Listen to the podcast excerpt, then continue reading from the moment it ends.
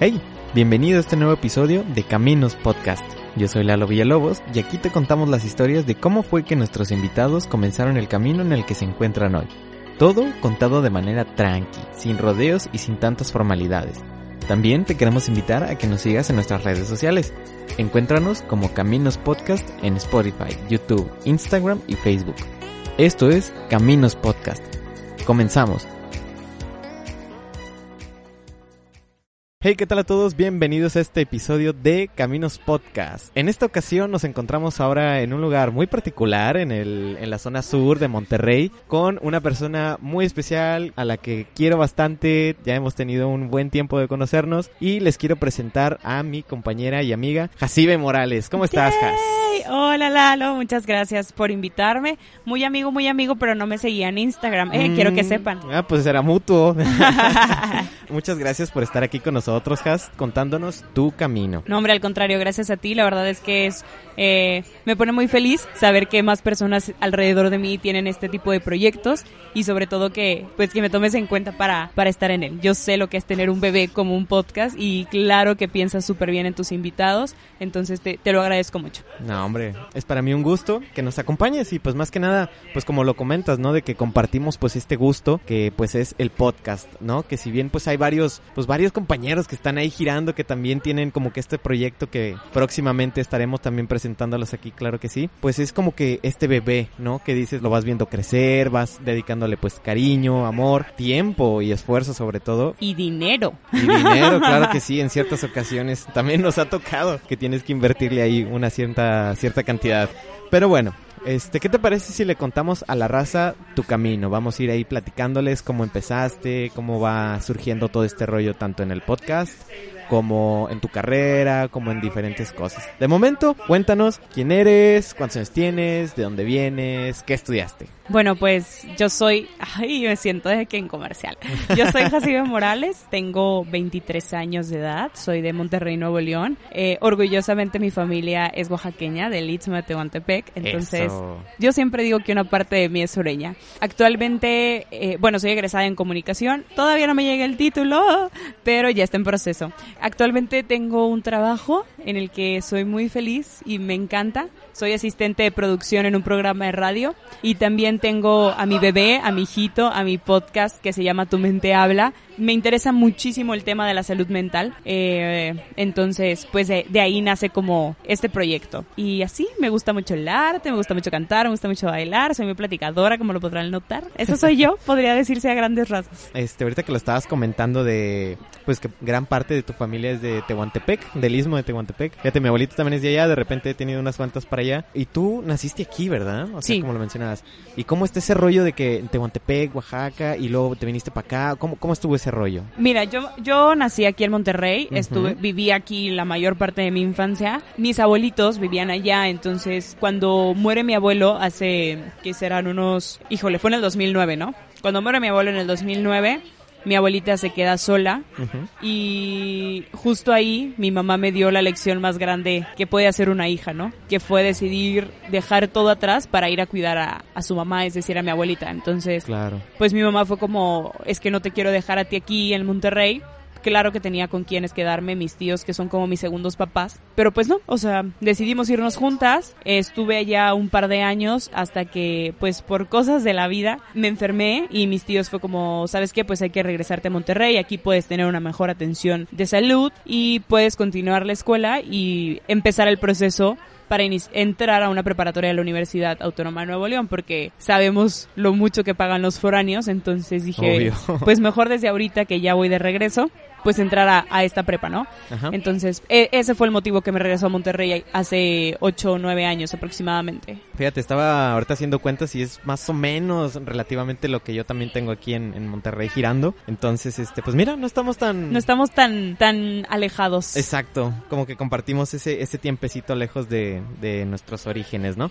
Pero bueno, vámonos por el lado de FCC, o sea, que es la Facultad de Ciencias de la Comunicación. Entonces, cuéntanos, en el, porque que en algún momento nació, este, o te llamaba la atención los medios de comunicación o cómo está ese rollo? Pues mira, curiosamente yo nunca quise trabajar en medios de comunicación. No me digas. Eh, de hecho, pues en sí yo tenía varias opciones en mi mente para estudiar antes de estudiar comunicación, pero siempre había algo que me ligaba a, a, esta carrera. Y es que siempre, desde que tengo memoria, en primaria y demás, era la típica perica que decían los maestros, no, es que esta niña no se calla, es que esta niña no se calla. Y me, me atrajo mucho en preparatoria toda esta parte de la oratoria, eh, la parte de los discursos. Sin embargo, pues la comunicación, o sea, estudiar ciencias de la comunicación va, va más allá de solo eso. Entonces, lo que sucedió fue que de todas mis opciones, o sea, literal yo pasé de que quiero estudiar nutrición a querer Wow. estudiar danza en escénicas, de pasar a querer estudiar administración en FACPIA porque pues no sabía qué hacer, entonces me iba a ir a FACPIA, ¿verdad? Como la mayoría. Eh, entonces así tenía como muchas opciones hasta que hice un examen vocacional y curiosamente volvió a salir comunicación. Entonces Wow. dije, bueno ya, me voy a ir ahí. Vi el plan de estudios, vi a lo que se podía dedicar la gente y dije, pues no quisiera salir en la tele, no quisiera hacer radio, pero lo demás de comunicar entre empresas y los recursos humanos y la capacitación, el co eh, dije, bueno, a lo mejor y me va bien ahí. Pues cuando entro, uf, o sea, fue un mundo y creo que ha sido de las mejores decisiones que he podido tomar. Te enamoró. Totalmente. Sí, pues son como que esos, esos pequeños giros que dices, órale, ¿qué, ¿qué hubiera pasado si no? El what if, ¿no? Ajá. Fíjate que pues es obvio para las personas que estamos rodeadas este pues de este campo universitario que pues también tú y yo compartimos el área de Mederos, compartimos eh, pues la vaya la misma universidad. Tú en algún momento fuiste líder estudiantil, ¿verdad? Sí, tuve la oportunidad de representar a mi facultad por casi dos años. Fui presidenta de la mesa directiva junto con mi compañera Fer Salas. Fer, si estás escuchando esto, te quiero mucho. Le mandamos un saludote. Y pues sí, tuve la oportunidad de ser representante estudiantil y también me dejó, bueno, ¿qué te digo? Un sinfín de experiencias, desde personas súper importantes en mi vida, eh, amistades únicas, incluso puedo decir que conocí el amor en su momento. Claro. O sea, de, de todo un poco, ¿no? De todo un poco. Entonces creo que todos deberíamos ser parte de estas actividades. O sea, se te abre un mundo entero al momento de decidir hacerlo. Claro, porque pues si bien lo contábamos este en su momento cuando entrevistamos a, a Isa de políticas y a. Jackie de, de filosofía, pues que se siente como que esa, esa, esas ganas, ¿no? De retribuir un poco a tu, a tu facultad, a tu alma mater. Y pues siento que también es algo que más gente debería hacer en, en la universidad. Claro que sí te deja como que toda una experiencia. Y es que, sabes, una ventaja, bueno, yo siempre he sido de la idea de que la educación debe ser una educación integral. Entonces, está increíble todo lo que ves en un salón de clases, está increíble todo lo que puedes aprender de tus maestros y de los libros, pero de nada te sirve ser la típica niña que saca cienes si no tienes la habilidad de, des- de desarrollarte afuera, si no puedes entablar una conversación con gente de afuera, si no tienes cierto liderazgo, si no tienes cierta presencia. Entonces, estas actividades te nutren, o sea, te avientan a la boca del lobo y es como ve y convence a cientos de personas que voten por ti. O eh, desarrolla una actividad de responsabilidad social. Te saca también un lado humano. Las campañas que hacíamos para Tigres al Rescate, por ejemplo. Claro. Ir a una comunidad, eh, ponernos en los zapatos de esas personas y toda la parte también de logística, de organizar, de, reco- de recolectar, de difundir. Creo que va más allá de solo tener esta estrellita o este protagonismo, como muchos dicen, ¿no? O sea, realmente eso nos hace seres integrales. Entonces, al momento de egresar, tú aparte de saber lo que ya aprendiste en clase, vas a tener este lado Humano. de espíritu humano. Ajá, exacto. Pues es esto, que como tú lo dices, de ir a, pues, a las comunidades como es La Chona, con las brigadas que en su momento salieron pues para alguna inundación, alguna... Te conecta, ¿no? Más con, con las personas. Y claro que sí, toca un poco más ese lado pues humano, ¿no? Que te sensibiliza. También cabe mencionar que, pues, obviamente se, las, las personas que nos estarán escuchando van a decir, bueno, ¿y qué se oye de fondo, no? Pues estamos aquí en un café en la parte sur de Monterrey que se llama el Mil Delices, justamente enfrente del Tecnológico Monterrey. Que pues eh, ahora en este en este lugar coincidimos pues para platicar con Has, pues para echar el chal un rato para platicar, Claro. ¿no? Es que yo soy señora, entonces yo necesito una taza de café al lado de mí antes de, de estar hablando, ¿sabes?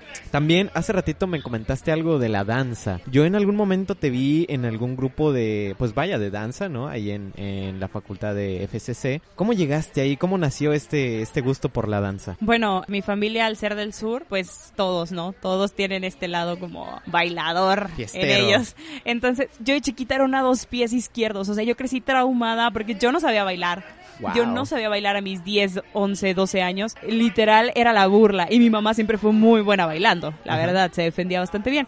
Entonces empecé como forzosamente estas clases de ballet eh, y demás. Y me gustaba, me gustaba, pero no, yo decía, no es lo mío, ¿no? No es lo mío, no es lo mío. Hasta que un día dije, a ver, ¿por qué todos pueden bailar y yo no? O sea, ¿qué me falta? Sí, entonces me di cuenta que sí podía. Me costaba más que los demás, claro, pero claro que podía. Entonces, pues entró a bailar en grupos desde la prepa. Sí, me empecé a meter a, diferentes grupos de hip hop, de jazz, jazz contemporáneo. Y ahí fue donde descubrí la maravillosa habilidad de expresar con el cuerpo. Sí, hay, hay un dicho que me gusta mucho, que la danza es reflejar en el cuerpo lo que el alma. Desde ahí fue como, wow, me encantó. Era, era una manera de, liberar ciertas cosas y pues nada, de ahí nació como todo este amor también Perfecto. por bailar. No, y sí, también es algo que te brinda la misma pues, facultad, ¿no? Porque pues está parte de la de difusión cultural, tengo entendido, Así es, sí, actividades extracurriculares. Sí, también cabe resaltar que pues dentro de, esta posibilidad de ser pues líder estudiantil que te conecte con las personas, pues también es una chamba, es un, es un jale pesadito, pues que te lleva pues a coordinar este eventos como lo es el, por ejemplo, el TEDx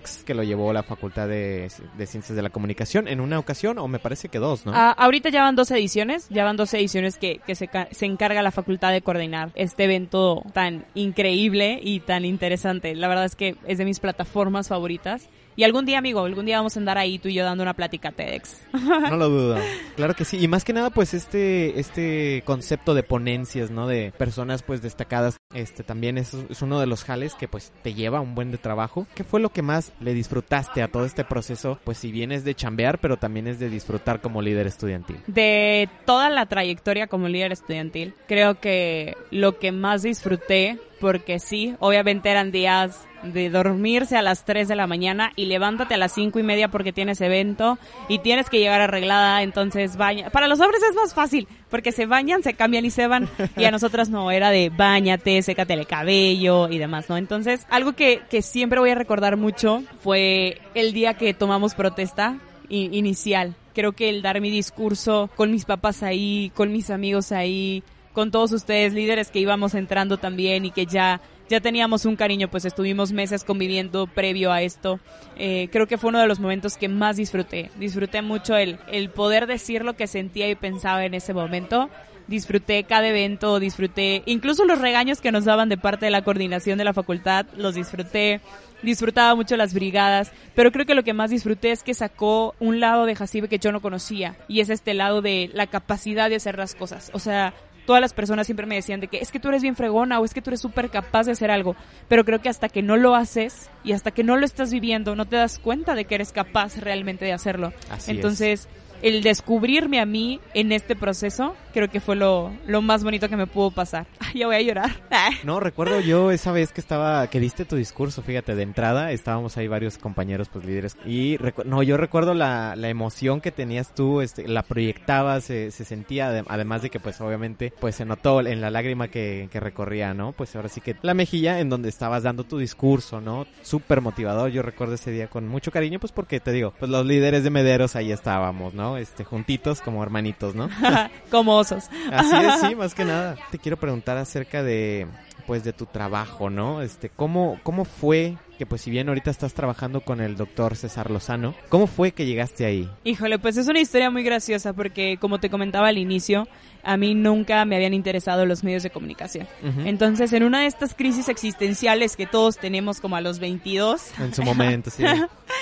fui así en llanto con, con mi subdirectora, con quien siempre voy a estar agradecida por esta oportunidad. Fui llorando así como de, oye, es que fíjate que ya, o sea, yo sé que ya va a acabar la mesa y no me quiero quedar sin hacer nada, necesito conseguir un trabajo, necesito generar ingresos, fíjate que mi familia estamos pasando por un proceso a lo mejor no difícil, pero yo ya quiero trabajar, este, me da miedo egresar sin experiencia. Entonces me dicen, híjole, mira, déjame buscar y si encuentro algo te echo una llamada, ¿no? Entonces a los 20 minutos me marca y me dice, cuando colgué contigo me habló una persona. Esta persona trabaja con César Lozano y están buscando a alguien para que supla a otra persona. Entonces dije, wow, César Lozano, conferencias, eventos, libros. Claro, lo que yo siempre he querido, organizar eventos, andar en, andar de que en la logística y bien perrita en la producción de una conferencia. dije, va, súper quiero, ¿no? Entonces me, me llaman dentro de dos días y era Joel Garza, el productor, y me dice, oye, eh, me pasaron tu contacto para que trabajes con nosotros, este, ¿te interesa? ¿Puedes venir a una entrevista? Y yo, ah, claro que sí. Hice mi currículum en menos de una hora, fui a la oficina y al momento de llegar me dice, sí sabes de qué es el puesto, ¿verdad? Y yo, eh, no. Me dijo, mira, ahorita eh, el asistente de producción de radio va a tener a su bebé, entonces necesitamos que alguien la supla. Es cuando yo escuché la palabra radio fue como... Rayos. ¿Por, ah, ¿por qué? Y dije, bueno, a ver, Jacibe, ya estás aquí. Por algo se dio así de rápido. Por algo fue la llamada que entró después de la tuya. Averigua para qué estás aquí. Entonces fue como, me explicó más o menos lo que tenía que hacer. Me dijo, ¿te interesa? Y yo, ah, sí, sin miedo al éxito, ¿no? Fue como, sí, ya, ya, necesito trabajo. Fue como, bueno, te pagaríamos tanto, eh, harías tanto, vendrías tanto tiempo, eh, son cuatro horas al día. Entonces dije, put, excelente. Tenía servicio social en ese entonces, seguía siendo presidente de la mesa directiva, tenía materias en línea y ahora tenía un trabajo con el que cumplir, ¿no? Wow, súper pesado. Bastante. Creo que fueron los meses más agotadores. De, y, y deja tú, eh, tres meses, dos meses después fue nuestro proceso de elección a la siguiente mesa. Entonces fue como ay, bastante agotador. Sí, bastante. Entonces, pues ya, me quedo, regresa esta chica que se embarazó, eh, tipo termina su incapacidad.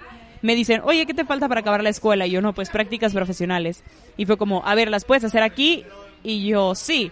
Claro que yo no sabía que la empresa se tenía que dar de alta y demás, pero se movió cielo, mar y tierra para dar de alta a la empresa y poder colaborar ahí. Hice mis prácticas y el noviembre del año pasado que termino mis prácticas, me dicen como, oye, pues mira, la verdad es que estamos muy contentos con tu trabajo, vemos que te gusta, te quieres quedar y después de tanto de negarme a trabajar en radio, para noviembre yo estaba enamorada de mi trabajo, enamorada de las personas, enamorada de lo mucho que podíamos ayudar a la gente, entonces fue como, claro, estoy dentro.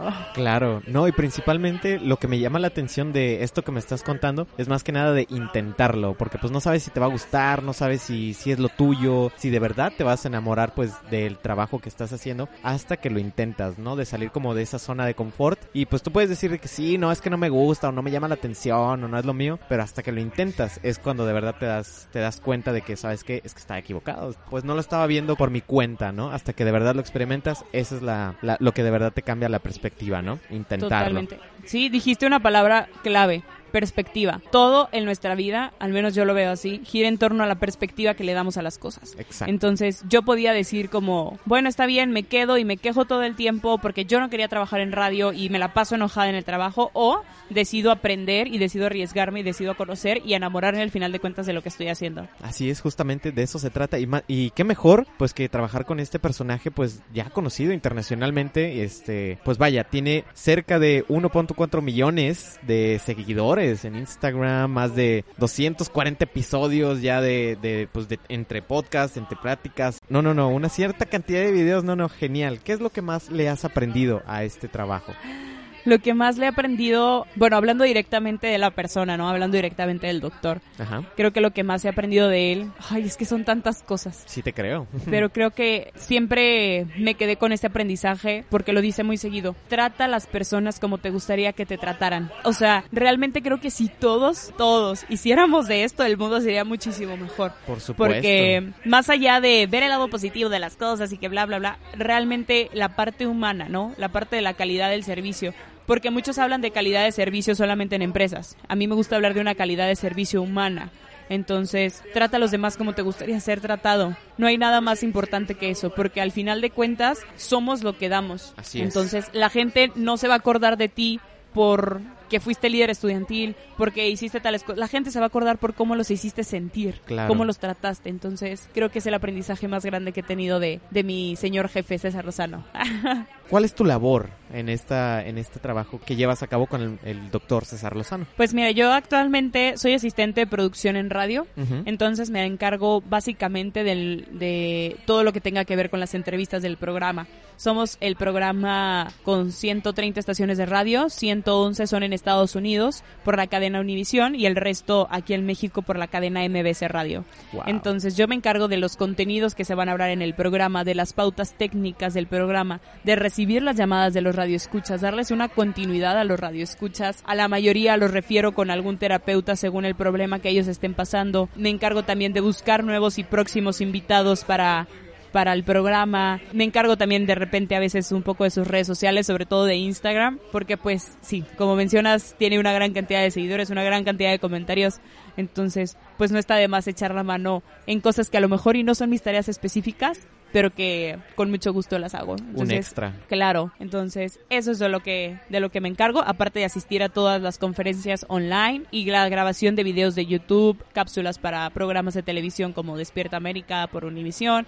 para el programa Hoy eh, de Televisa y demás. Entonces, básicamente asisto a todo lo que pueda asistir. Muy bien, la verdad está súper cañón todo esto que me estás contando y la neta es un chorro, es un chorro, la verdad. Pero es lo es lo que me lo que me agrada de ti desde un principio que pues compartimos esa energía, ¿no? De estar de arriba abajo haciendo y deshaciendo, ¿no? Ahora vamos a la parte que también me interesaba mucho, pues platicar contigo, ¿no? Que es esta parte, el hacer un podcast, ¿no? ¿Por qué no me dices cómo se llama tu podcast y de qué se trata? Pues mira, mi podcast eh, se llama Tu Mente Habla. Eh, lo tengo con mi, que se convirtió en una de mis mejores amigas gracias a este proyecto, Gemma Tavison. Ella es estudiante de último semestre de psicología entonces, el podcast gira en torno a, te voy a decir la descripción como tal, nace de la necesidad de informar sin estigma a los problemas mentales o problemas de salud mental y temas sociales desde una perspectiva súper neutra, ¿sí? Una perspectiva real, una perspectiva Gema desde su punto de vista como psicóloga y yo como mi punto de vista de comunicóloga. Al final nos une las ciencias sociales, entonces pues es básicamente de lo que hablamos en, en nuestro podcast. ¿Cómo nació esta idea? Porque pues bueno, eh, pues Gema, pues como tú lo dices, está en psicología y tú en comunicación, pero es como que un 50-50, ¿no? Pero ¿de dónde nació esta, estas ganas de, ¿sabes qué? Pues vamos a exponerlo, vamos a hablar. ¿Cómo nació? Pues mira, nace la idea de que yo ya quería realizar una maestría y yo estaba muy interesada en los temas de psicología. De hecho, justo en los últimos dos semestres de la carrera, dije, híjole, ¿por qué no estudié psicología? Y luego dije, bueno, puedo hacer una maestría y no. Entonces, yo a Gema la tenía en redes sociales evitaremos el motivo por el cual nos teníamos en redes sociales, pero nos teníamos en redes sociales. Entonces yo un día puse un tweet como de ayuda, quiero estudiar psicología, pero no sé si sea buena idea hacer una segunda carrera o estudiar una maestría. Entonces ella me dice como, ah, yo te, nos vemos en un café y te platico, te voy a convencer de que estudie psicología. Y yo de que, jaja, no creo, hermana. Total, nos vimos en, en este café en el Starbucks de Pabellón M, nunca lo voy a olvidar. Pabellón M fue nuestra bendición. Entonces yo ya tenía una idea de crear un podcast desde diciembre. Yo te comentaba antes de la grabación que soy una persona que cada fin de año tiende a decretar. Yo tengo una lista de decretos cada año. Y curiosamente hace poco vi mis decretos del 2020 y decía, voy a crear mi podcast. Es todo. Entonces, mi podcast en un inicio lo quería hacer sola, llamado Rompe Paradigmas, pero cuando conocí a Gema y le escuché hablar con una pasión tan increíble por su carrera, dije, ella me tiene que acompañar en el podcast. Entonces, en la reunión que tuvimos, le digo, ¿sabes qué? Mira, no, no me convences de estudiar psicología, es mucho pedo para mí. Eh, yo me voy a ganchar con los pacientes, yo voy a querer ayudarles y solucionarles la vida y, y no. Pero tú me interesas, quiero que hagamos un podcast. Y ella, ah, sí, tipo, ¿de qué se trataría yo? Salud mental, esto y el otro. Y la morra fue de que, sí, claro, súper dentro, me interesa. En el día uno de conocernos. Lo gracioso fue cuando, ya sentadas, con mi mejor amigo, que también tiene un podcast y fue la persona que nos impulsó y nos ayudó desde el día uno y siempre voy a estar agradecida con él. Estábamos en una junta como de producción. Entonces dice Gema, bien, bien linda, mi amiga, dice, oye, pero es que tengo una duda. Y yo, sí, dime. Y me dice, ah, ¿qué es un podcast? Y dije, wow, o sea, dijiste que sí, algo que no conoces. Y fue como, ajá. Y de ahí, de ahí nació Tu Mente Habla, de ahí nació una muy bonita amistad y de ahí nació lo que ahora le decimos nuestro hijo. Sí, pues es, es más que nada de dedicarle tiempo, esfuerzo a este a este proyecto, ¿no? Cuéntanos quién, ahí como dato, ¿no? Pues quién era este amigo que nos que nos mencionas porque si bien pues este la comunidad de podcasters hay que hay que realzarla, ¿no? Pues más que nada también es un motivo de que nos acompañes hoy, pues también de este compartir pues este proyecto que tienes tú. Cuéntanos quién es ese amigo para de una vez también. Ese amigo tan querido por mí eh, y tan admirado se llama Ariel Contreras eh, y es el creador del podcast Imbatibles. Su podcast gira en torno al deporte en México. Él tiene una iniciativa muy cañona de posicionar el deporte en nuestro país como una de las cosas más importantes, ¿no? Tanto el deporte como la cultura son lo que salvan mucho a tantos jóvenes. Entonces, está muy interesante si pueden vayan a escucharlo. Imbatibles Podcast. Pues ahí está también la invitación para este podcast. También te quería preguntar, ¿fue difícil empezar? Porque pues te digo, no es fácil levantar un proyecto como este y darle la constancia. ¿Tuviste algún contratiempo o algo así? Fíjate que el único contratiempo que creo que pudimos tener Gema, tanto Gema como yo, es que estábamos muy peleadas con la tecnología. Wow. O sea, yo sí era muy de, ay, no, yo no sé editar, a pesar de que estoy en el programa de radio, a pesar de que ya editaba cápsulas y cosas pequeñas, porque al final toda la parte de edición en el trabajo se encarga a otra persona. Eh, yo decía, ay, no, yo no le sé, ay, no, ¿cómo que usar Drive y subir y, ah, ah, no, no quiero? Estaba muy negada. Entonces creo que eh, lo más difícil fue como adaptarme a toda esta parte tecnológica, pero hay algo que me encanta y es que mi psicóloga siempre me lo dice. Me dice, tú te arriesgas cuando las cosas que estás haciendo son porque las quieres hacer, no porque las debes hacer. Hay una gran diferencia entre el querer y el deber. Entonces, como yo quería tanto hacer este proyecto y me emocionaba tanto conocer gente, hablar del tema, y las dos traíamos la misma idea, o sea, las dos íbamos por el mismo canal, quitar esta persona diciéndote todos los días en redes sociales de levántate, sonríe y sé feliz y tú puedes, porque no, o sea, no todo el tiempo tenías que estar feliz, no todo el tiempo tienes que estar sonriendo. Entonces, nos unía tanto amor por el proyecto que creo que al final de cuentas lo tecnológico pasó por el arco del triunfo y le agarramos la onda sí o sí. Querer es poder, ¿sabes? Entonces, Claro. sí, también, yo recuerdo que en algún momento también estuve de que, ching, también me voy a tener que poner a, pues, a editar, a cortar y a, y a hacer todo este proceso, pues para sacar adelante esto, ¿no? También. ¿Has tenido algún choque, algún este roce con tu partner? Que digas, ¿sabes qué? No nos, no nos entendimos o, o no nos entendemos en este en esta parte de hacer el podcast o, o qué onda, cuéntanos. Fíjate que no. Gema y yo usamos mucho esta filosofía. Lo que, lo que nosotros hablamos en el podcast también lo llevamos en nuestra vida. O sea, somos muy congruentes con lo que decimos. Claro. Entonces yo al ser comunicóloga y ella al ser psicóloga, obviamente siempre es como, a ver, lo más importante aquí es la comunicación y tenemos que decirnos las cosas. Entonces, es como un matrimonio, creo yo. O sea, cuando vas a hacer un proyecto un negocio con alguien es como un matrimonio. Entonces, el encontrar a alguien con quien congeniar, pues está bien cabrón. Gracias a Dios no hemos tenido ningún problema.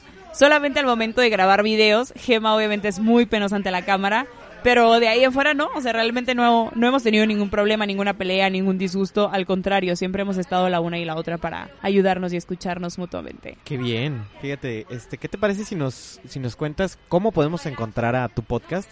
Ya sea en, en Instagram o en tus redes, cuéntanos. En Instagram nos encuentran como Tu Mente Habla MX, en Facebook nos encuentran como Tu Mente Habla guion podcast y en Spotify nos encuentran como Tu Mente Habla. Obviamente, a lo mejor y nos tardamos un poquito en salir, pero nuestro podcast, la fotito es rosa con un cerebrito amarillo y dice Tu Mente Habla. Yo recuerdo que al momento en que di- decidiste despegar este proyecto, tú ibas poniendo el primer episodio cuando yo apenas estaba de que Ideando. ideando, ¿no? Cómo, cómo despegar el mío. Entonces sí recuerdo que va como que ese, esa continuidad de que tú sacas uno, yo saco otro, nuestros compañeros ahí vamos todos avanzando, ¿no? Eso es, eso es lo chido de ver cómo vamos todos, este, pues avanzando en estos proyectos, ¿no? Ahora, Has, tus redes, ¿cómo te encontramos a ti? Eh, a mí me encuentran, híjole, se los voy a tener que deletrear.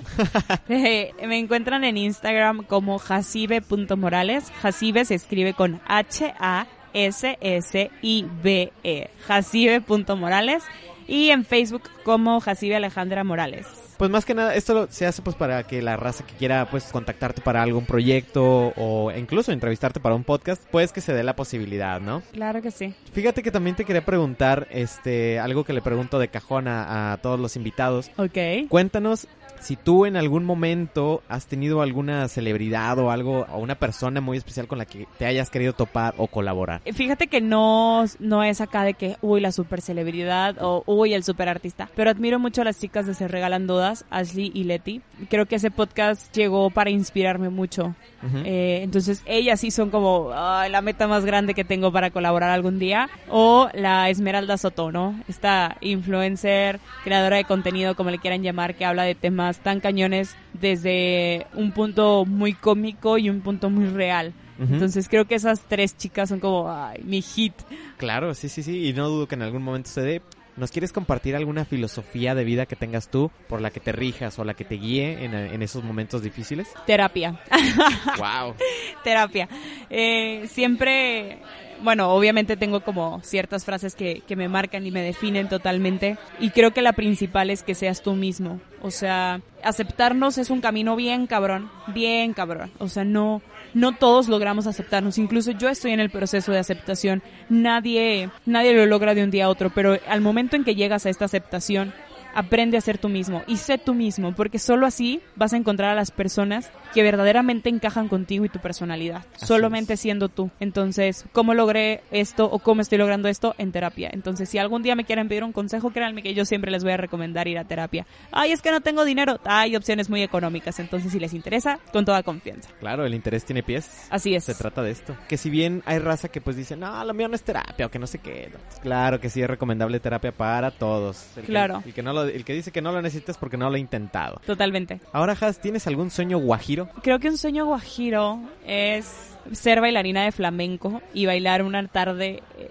a la, luz del sol en Sevilla. ¡Wow! Y de fondo que se está escuchando el amor de mi vida, Andrés Suárez, que es uno de mis trovadores favoritos. Entonces ese es mi sueño más grande. Ay, sonó como fantasía acá muy... No, está súper chido porque está súper específico, ¿no? La neta. Sí, sí, sí. No, y es que hasta lo soñé. O sea, realmente tuve un sueño así de que yo bailando flamenco en una tarde en Sevilla y Andrés Suárez tocando ahí, cantando en vivo. Entonces fue como, oh, te amo, quiero que se haga realidad.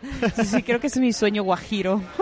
no, la neta está súper chido. Qué bien, ¿eh? Fíjate, porque también pues sé que te gusta bailar mucho también en, este, por ejemplo, cuando vas a, a Tehuantepec, al en las fiestas, que estás ahí luego, luego bailando, cotorreando, pues este, con los cumbiones también, con los sones. Fíjate, este, pues si bien es algo que hay que resaltar que pues no mucha gente conoce, pues este, este tema de, del istmo, de la, de las, este, comunidades pues un poquito más alejadas, este, ¿qué es lo que más te gusta del istmo? Aparte de las celebraciones, obvio. Aparte de las celebraciones y el mezcal. Obvio. creo que lo que más me gusta del istmo es su esencia y su gente. Su gente tan trabajadora, es, es, gente tan valiente, es gente que no tiene los mismos privilegios que nosotros, pero siempre buscan la manera de salir adelante. Son personas que después de un sismo en el 2017 días después ya estaban levantando o haciendo todo lo posible por levantar su, su pequeña ciudad. Entonces admiro mucho la valentía, el coraje, pero sobre todo la alegría que, que tienen las personas de, de, estas comunidades. Principalmente pues se trata de, de, esto, ¿no? Te digo, mi abuelito pues es de, de, ese lugar y pues este me contaba de cómo, cómo la gente toda se reúne pues para echarse la mano unas a otras, a festejar, pone todo de su parte pues Y no solo en festejos, eh, aquí rápidamente te comento una anécdota personal. Tú cuéntame. Cuando mi abuelo murió, el, bueno, cuando ambos de mis abuelos fallecen, eran, eran personas muy queridas en la congregación donde vivían. Entonces, toda la gente se juntó y en menos de media hora ya estaba la carpa levantada, ya estaban las sillas acomodadas, ya había gente preparando comida, preparando el pan y todavía el cuerpo de mis abuelos ni siquiera se lo llevaban a la funeraria, ¿sabes? Entonces, creo que es gente que está en las buenas, en las malas y en las peores. Entonces, eso es lo que más me encanta de, de la gente. sí, pues destaca, ¿no? De esta comunidad y tu servidor, al igual que el abuelito, este, mi abuelito, pues lo, lo recuerdan con mucho cariño, ¿no? Muy bien, Jas. Pues fíjate que ha sido bastantito, súper rápido, lo hemos, sí, lo hemos se, fue, se me fue en rápido el tiempo. La verdad que sí, ya vamos casi como para unos treinta y tantos minutos de estar platicando. Y la neta, pues te agradezco mucho pues que hayas estado aquí con nosotros platicando, contándonos todas estas perspectivas. Y pues bueno, así es como le, le, vamos dando cierre a este episodio de Caminos Podcast con un cafecito, como no, bien rico que nos acaban de traer. De la nada puede que te. sí, entonces. Yo, este, gracias. Qué cool. Pero bueno, entonces así nos despedimos, Has. ¿Quieres decir algo para salir? Pues nada, solo muchísimas gracias por, por la invitación y a todas las personas quienes nos estén escuchando. De manera muy sincera se los digo, seguramente son personas que tienen las ganas de crear algo, denle. O sea, realmente fracasa más el que no lo intenta. Exacto. Entonces, creo que todos podemos intentar hacer algo nuevo y de los errores vamos a aprender y echándola a perder se aprende. Entonces, siéntanse libres, siéntanse capaces y vayan a terapia. Claro que sí, muy bien. Este, también les recomiendo que se echen una vuelta por el podcast de Jacibe y Gema Tavisa para que pues este también esta comunidad de podcasters crezca, ¿no? Y todos nos apoyemos el unos a nosotros. Entonces, pues ahí se los dejo. Tu mente habla con Jacibe y Gema. Estén al pendiente, ya que cada semana estaremos presentando a nuevos invitados. Espera, aún no te vayas. Nos gustaría saber qué te pareció este episodio. Déjanos un comentario con tu opinión y si te gustó, ayúdanos compartiendo para que esta historia llegue a más personas. También te invitamos nuevamente a seguirnos en nuestras redes sociales. Estamos como Caminos Podcast en Spotify, YouTube, Instagram y Facebook. Muchas gracias por escucharnos. Yo soy Lalo Villalobos. Hasta la próxima.